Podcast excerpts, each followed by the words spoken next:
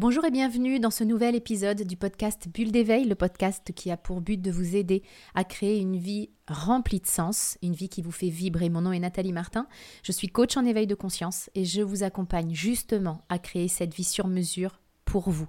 Je mettrai dans la description qui accompagne ce podcast tous les détails pour en savoir plus sur le comment nous pouvons travailler ensemble pour créer une vie qui vous fait vibrer. La procrastination, qu'est-ce que c'est? Je suis sûre que vous le savez déjà sans doute c'est le fait de remettre à plus tard. Ça peut se résumer avec cette phrase. Je le ferai demain. Demain, c'est toujours le meilleur jour pour passer à l'action quand on est atteint de la procrastination. Alors la première étape pour arrêter de procrastiner, c'est de prendre conscience que la remise à plus tard nous coûte cher.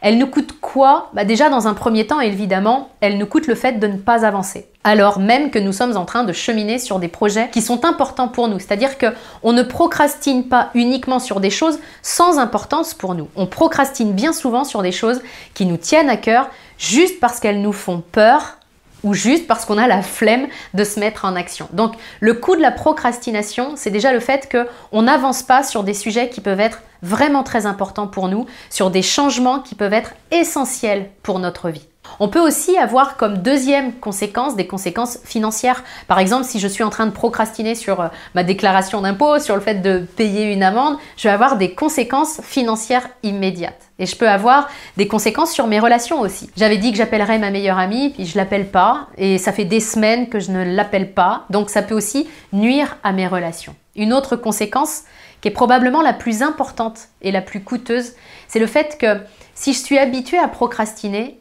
je vais perdre confiance en moi.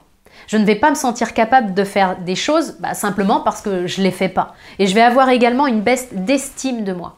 Le regard que je porte sur moi va être le regard que je porte sur quelqu'un qui baisse les bras, sur quelqu'un qui n'ose pas faire les choses, sur quelqu'un qui est trop feignant pour passer à l'action. Et ça, évidemment que ça va atteindre mon estime personnelle, parce que quand on ne fait pas les choses, vous le savez très bien, on s'en veut de ne pas les faire. Alors, on ne se rend pas compte du coût colossal de la procrastination. On dit que le prix qu'on paye est moins élevé que le prix de l'action. Et ça, c'est vraiment une perception erronée. C'est un filtre de perception basé à fond sur notre ego parce qu'en réalité, la procrastination nous coûte très cher. C'est vrai qu'elle a des avantages parce que ça permet de ne pas faire des choses qui nous confrontent, de ne pas être challengé, de pouvoir contourner nos peurs.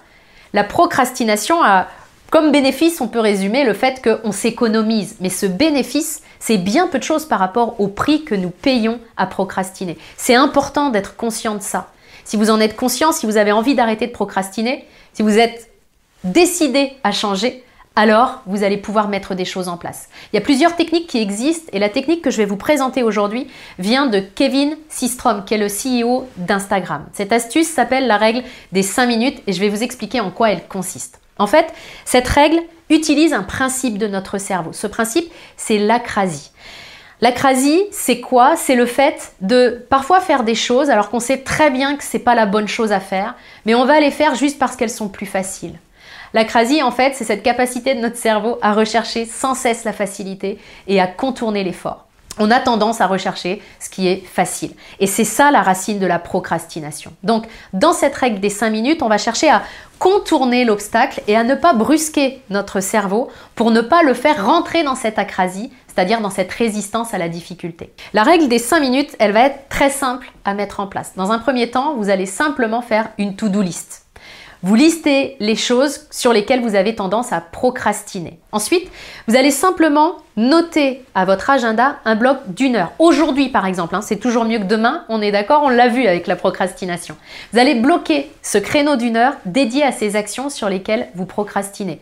Mais vous n'allez pas faire une action pendant une heure. Vous allez juste vous donner le challenge de faire chaque action pendant 5 minutes. Exemple, si je procrastine sur le rangement de ma maison, je vais juste ranger la maison pendant 5 minutes. Si je procrastine sur le fait de faire du sport, je vais juste faire du sport pendant 5 minutes. Ce qui veut dire que pendant une heure, vous allez avoir le temps d'avancer à coup de 5 minutes sur différents dossiers. Alors, quel est l'intérêt de cette règle-là?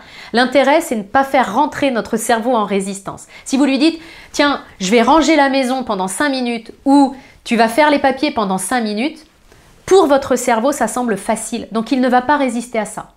Il va nettement moins résister que si vous lui dites pendant trois heures ce week-end, je range. la maison. Ça, ça a le don de le faire rentrer en résistance et de trouver X raisons de ne pas le faire. Avec cette règle, le passage à l'action, il est plus doux et l'objectif est plus atteignable. Donc, vous faites votre to-do list des choses sur lesquelles vous procrastinez, vous bloquez un créneau d'une heure et pendant ce créneau d'une heure, vous allez juste prendre les actions de votre to-do list que vous aurez au préalable pris soin de prioriser.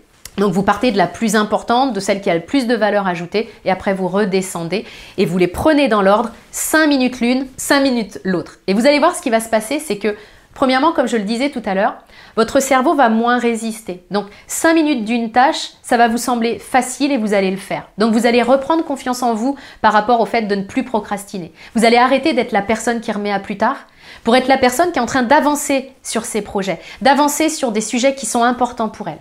Deuxièmement, vos projets vont réellement avancer parce que 5 minutes, c'est peut-être pas beaucoup, mais c'est mieux que rien. Donc vos projets vont vraiment avancer. La troisième chose qui va probablement se passer, c'est qu'à la fin des 5 minutes, bah, vous aurez envie de continuer et vous vous laisserez cette liberté de pouvoir continuer si vous êtes lancé.